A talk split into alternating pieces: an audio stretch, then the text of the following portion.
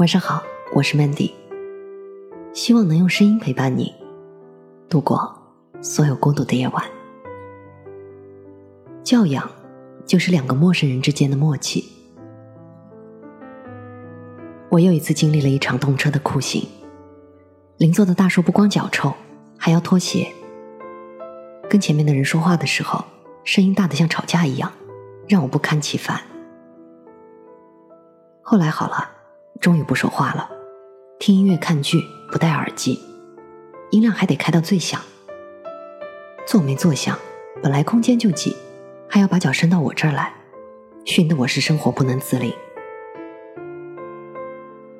当我跟朋友感慨总有人外出不注意形象的时候，朋友说，教养其实是一种陌生人之间的默契。我也是第一次听见这种说法。他拿坐动车这事儿给我打了一个比方。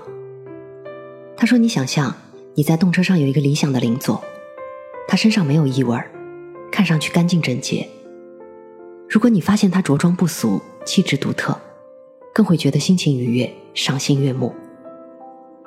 一路上你们不会说一句话，却可以安心享受彼此的独处时光，却又始终坐在一起。”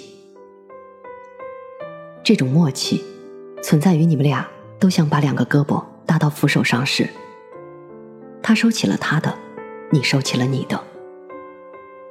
又或者说你们没有默契，这只是教养使然。听了他的解释，还真是这么个道理。你不认识我，我不了解你，那两个陌生人之间最好的默契，就是教养。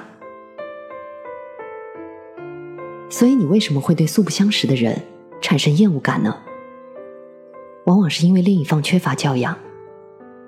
比如，当你在快餐店排队买饭的时候，突然来了一群人，和排你前面的顾客插科打诨，有说有笑，然后就这样顺水推舟的把队给插了。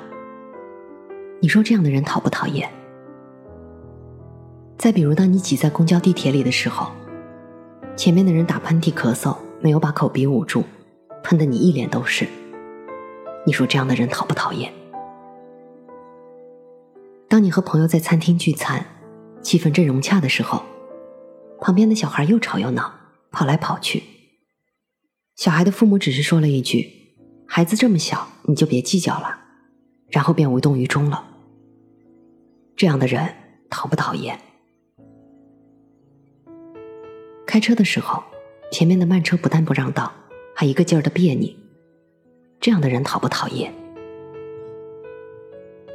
虽说我们大多数时候以貌取人，但是我们不可能仅凭一个人的美丑去选择我们的好物，而教养，则是一个人跨越外表更加真实的本质。那种没有教养的人，再好看也是丑的。你也许会问，两个人萍水相逢。或许再也不见，要什么默契呢？那我们试想一下，当你遇到麻烦向陌生人求助的时候，颐指气使往往只会惹人白眼，礼貌谦让反而会有意外之喜。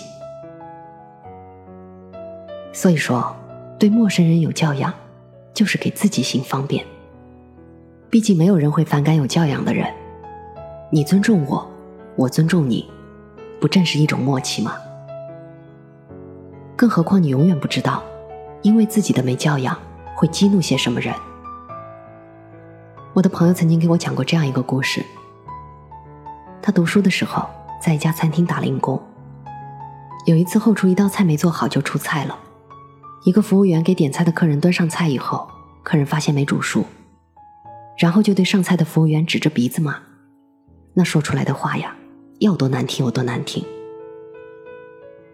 服务员忍气吞声，把菜端回了后厨。等再次出菜的时候，是我朋友去端的。那个被骂的服务员却走过来要去上这道菜。我朋友以为对方想去亲自道歉的，没成想，他居然一个劲的往菜里吐口水，还对我朋友说：“有人骂你，你也这样对付他们就行了。如果你敢说出去，我就要你好看。”你看，有的人是没有底线的，坏人不会跟你讲教养，也不会跟你讲道理。但是，假如那桌客人能客气一点说话，或许这个服务员也不会去报复他。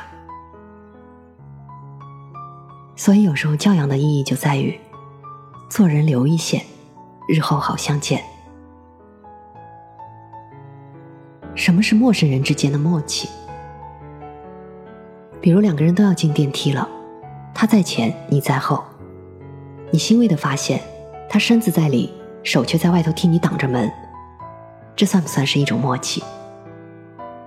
拼车的时候，他坐在方便上车的一侧，见你要上车，二话不说，主动往另一边挪了一挪，这算不算是一种默契？在家楼下开门的时候，看见邻居远远走来，你为他扶着门，他也为此走快了两步。这算不算是一种默契？上地铁的时候，人很多，你把包包放在身前节约空间，他往后让让方便你上车，这算不算是一种默契？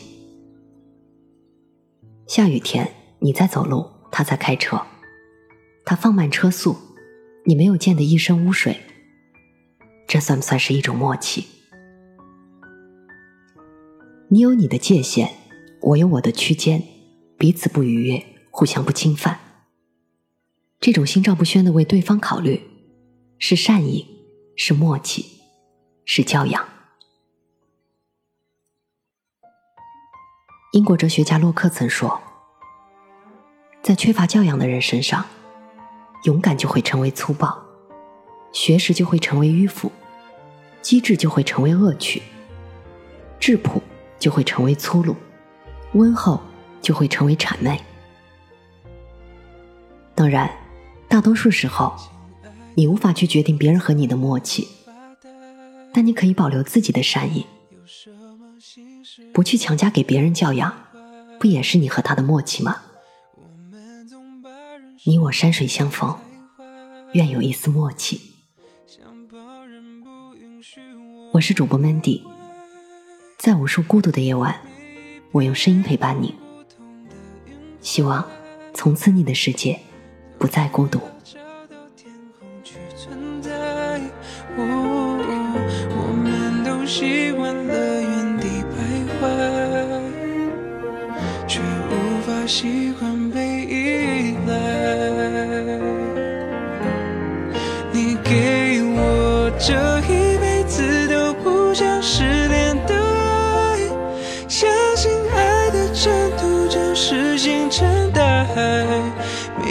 剧情不会更改，是命运最好的安排。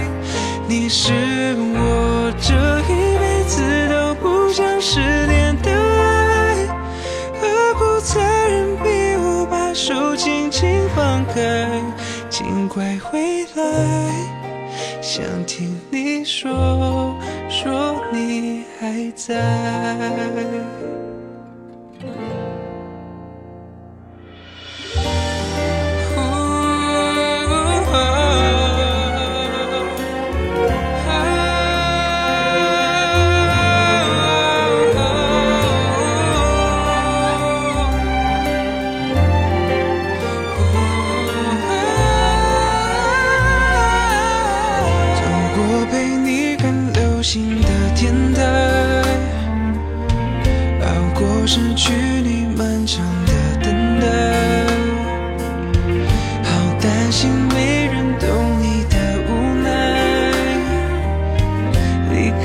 谁还把你当小孩？